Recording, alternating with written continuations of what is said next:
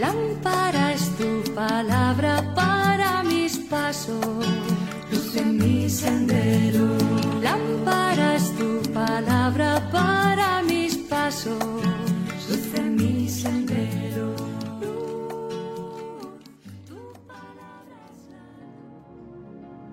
Del Evangelio según San Lucas, capítulo 13, versículos del 10 al 17. Un sábado enseñaba Jesús en una sinagoga. Había una mujer que desde hacía 18 años estaba enferma por causa de un espíritu y andaba encorvada sin poderse enderezar. Al verla Jesús la llamó y le dijo, Mujer, quedas libre de tu enfermedad. Le impuso las manos y enseguida se puso derecha y glorificaba a Dios. Pero el jefe de la sinagoga, indignado porque Jesús había curado en sábado, dijo a la gente, Seis días tienen para trabajar. Vengan esos días a que los curen y no los sábados. Pero el Señor, dirigiéndose a él, dijo, Hipócritas, cualquiera de ustedes no suelta del pesebre al buey o al burro y lo lleva a beber aunque sea sábado? Y a esta que es hija de Abraham y que Satanás ha tenido atada dieciocho años, ¿no había que soltarla en sábado? A estas palabras sus enemigos quedaron abochornados y toda la gente se alegraba de los milagros que hacía. Palabra del Señor. Gloria a ti, Señor Jesús.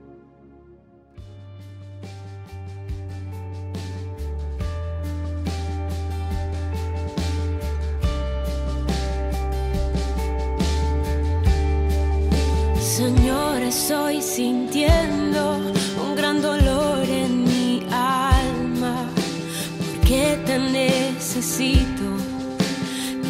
porque me haces falta. Señor, estoy sintiendo un gran dolor en mi alma, porque te necesito, porque me haces falta.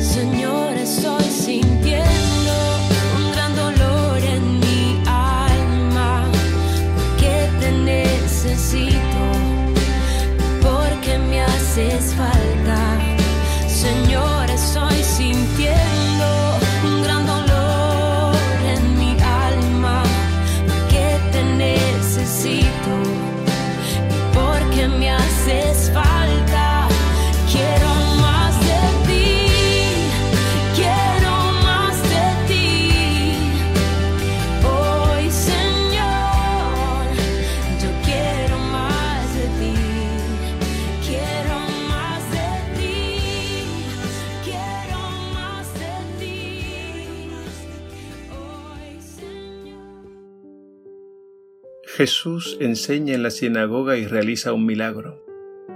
Precisamente la misión de Jesús se caracteriza por la profunda unidad entre sus palabras y sus obras. De modo que sus obras manifiestan el poder de sus palabras y sus palabras revelan el significado de sus obras. En el Evangelio de hoy vemos a Jesús liberando a una mujer del poder del mal Llevaba 18 años encorvada, sin poder enderezarse, mirando siempre y solo a la tierra. A pesar de esta esclavitud y enfermedad, ella frecuentaba la sinagoga, de modo que no había perdido la fe y la esperanza de ser liberada.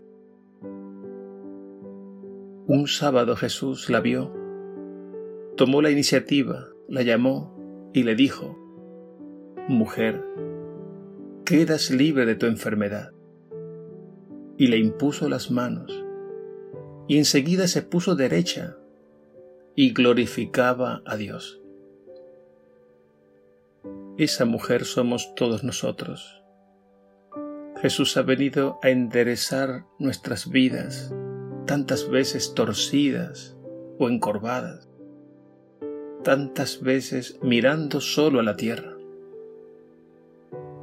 Jesús nos libera por tanto del mal que nos esclaviza, nos redime del yugo del pecado que se manifiesta en todo aquello que oprime y agobia. Él lo había dicho con estas palabras. Vengan a mí todos los que están cansados y agobiados, y yo les aliviaré.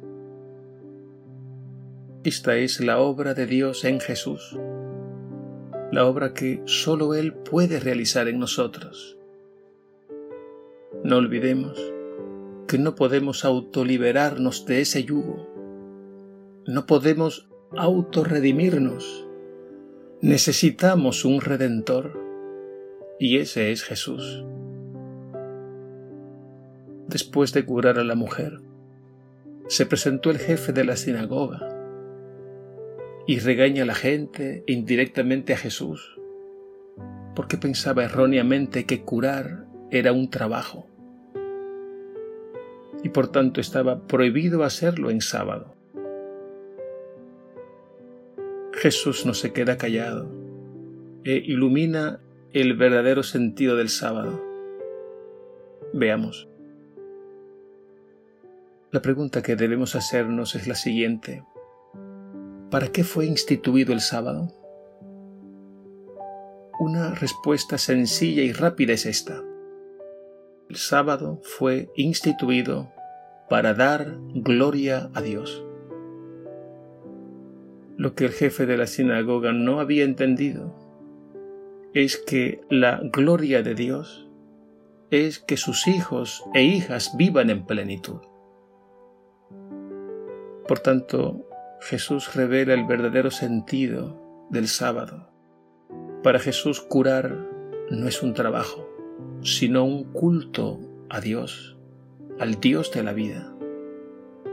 Es una celebración, una fiesta, una liturgia. Por eso Jesús le dice al jefe de la sinagoga y a todos, ¿y esta que es hija de Abraham? Que Satanás ha tenido atada 18 años, ¿no habría que soltarla en sábado? Jesús siempre nos sorprende. Para Él por encima de todo están las personas, especialmente los que sufren y los que se encuentran atados o esclavizados por el mal.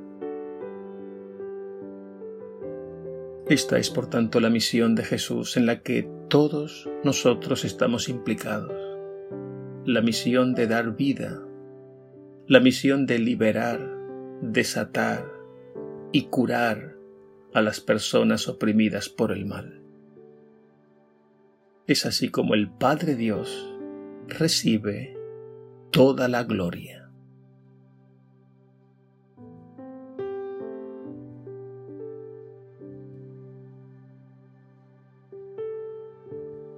Señor Jesús, Redentor de la humanidad, endereza nuestras vidas.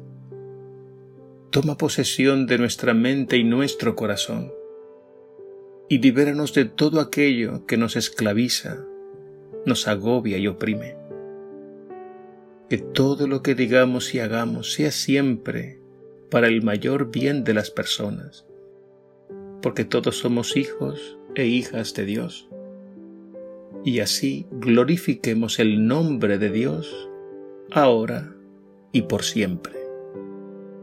Gloria al Padre y al Hijo y al Espíritu Santo, como era en el principio, ahora y siempre, por los siglos de los siglos.